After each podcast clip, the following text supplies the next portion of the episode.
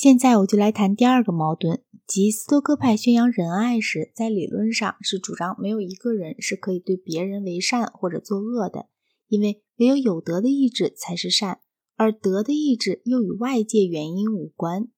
这个矛盾比前一个更为显著，也更为斯多葛派所特有。对于他们之所以没有察觉到这一点的解释是，正像许多其他人一样，他们也有着两种伦理体系。一种是对自己的高等伦理，一种是对不知法度、没有教养的人的低等伦理。当一个斯多葛派哲学家想到自己的时候，他就认为幸福以及其他一切世俗所谓的美好都是毫无价值的。他甚至说，愿望幸福乃是违反自然的，意思是说，那里面包含着不肯委身听命于神的意志。但是，作为一个执掌帝国大政的实践者，马尔库斯·奥勒留却非常清楚地知道，这种东西是行不通的。他的责任是要使非洲的粮船按时到达罗马，是要采取措施来救济饥馑所造成的苦难，是要使野蛮的敌人不能越境。这就是说，在对付这些不能被他认为是斯多葛派的哲学家的臣民的时候，他就接受通常的世俗的善恶标准了。正是由于采取了这些标准，他才能够尽其。执政者的职责。奇怪的是，这种职责的本身又是斯多葛派的圣人所应当做到的更高级的境界里面的东西。尽管它是从斯多葛派圣人所认为是根本错误的一种伦理学里面推演出来的。对于这个困难，我能想象的唯一答案就是一种在逻辑上也许是无懈可击，但并不值得赞许的答案。我想，这个答案康德是会做得出来的。康德的伦理体系非常有似于斯德哥派的伦理体系。的确，康德可以说，除了善的意志以外，就没有什么善的东西了。但是，唯有当意志是朝向着某些目的的时候，它才是善的，而这些目的本身却又是无所谓的。A 先生是幸福呢，还是不幸呢？这是无关重要的。但是如果我是有德的话，我就要采取一种我相信。可以使他幸福的行为，因为这就是道德律所吩咐的。我不能使 A 先生有德，因为他的德行完全取决于他自己。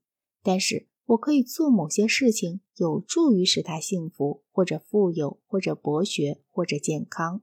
因此，斯多葛派的伦理学就可以表述如下：有些事情被世俗认为是好东西，但这是一个错误。真正是善。乃是一种要为别人去争取这些虚伪的好东西的意志。这种学说并不包含有逻辑上的矛盾，但是如果我们真正相信通常所认为的好东西都是毫无价值的话，那么这种学说就丧失了一切的可信性。因为在这种情形之下，有德的意志就可以同样的朝向着迥然不同的其他目的。实际上，斯多葛主义里有一种酸葡萄的成分。我们不能够有福，但是我们却可以有善。所以，只要我们友善，就让我们装成是对于不幸不加计较吧。这种学说是英勇的，并且在一个恶劣的世界里是有用的，但是它却既不是真实的，而且从一种根本意义上来说，也不是真诚的。虽然斯多葛派的主要重点是在伦理方面，但是他们的教导有两个方面在其他的领域里是产生了结果的。一方面是知识论。另一方面是自然律和天赋人权的学说，在知识论方面，他们不顾柏拉图而接受了知觉作用。他们认为感官的欺骗性实际上乃是虚假的判断，只要稍微用心一点就可以避免。有一个斯多哥派的哲学家，即芝诺的吉门弟子斯菲鲁斯，曾被国王托勒密请去宴会。国王在倾听了这种学说之后，送给了他一个蜡做的石榴。这位哲学家想要吃这个石榴，于是国王就笑他。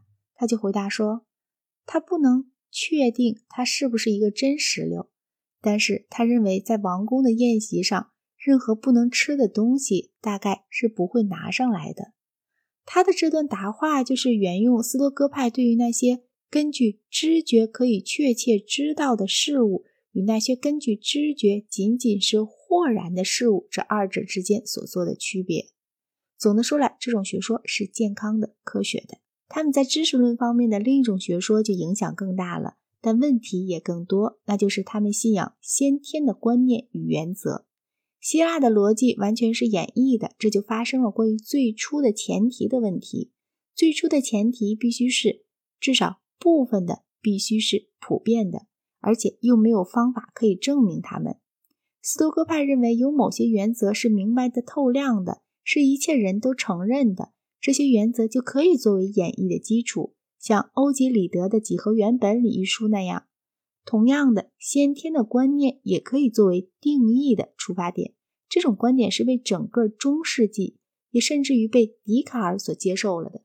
像十六、十七、十八世纪所出现的那种天赋人权的学说，也是斯多哥派的复活。尽管有着许多重要的修正，是斯多哥派区别了自然法与民族法的。自然法是从那种被认为是存在于一切普遍知识的背后的最初原则里面得出来的。斯多哥派认为一切人天生就是平等的。马尔库斯·奥勒留在他的《沉思集》一书中拥护一种能使一切人都有同一法律的政体，一种能依据平等的权利与平等的言论自由而治国的政体，一种最能尊敬被统治者的自由的君主政府。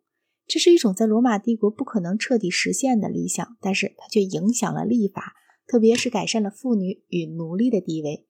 基督教在接受了斯多哥派的许多东西的同时，也接受过来了斯多哥学派中的这一部分。最后，到了十七世纪，向专制主义进行有效斗争的时机终于到来了。于是，斯多哥派关于自然法与天赋平等的学说就被披上了基督教的外衣，并且获得了在古代甚至于是一个皇帝也不能付给他的那种实际的力量。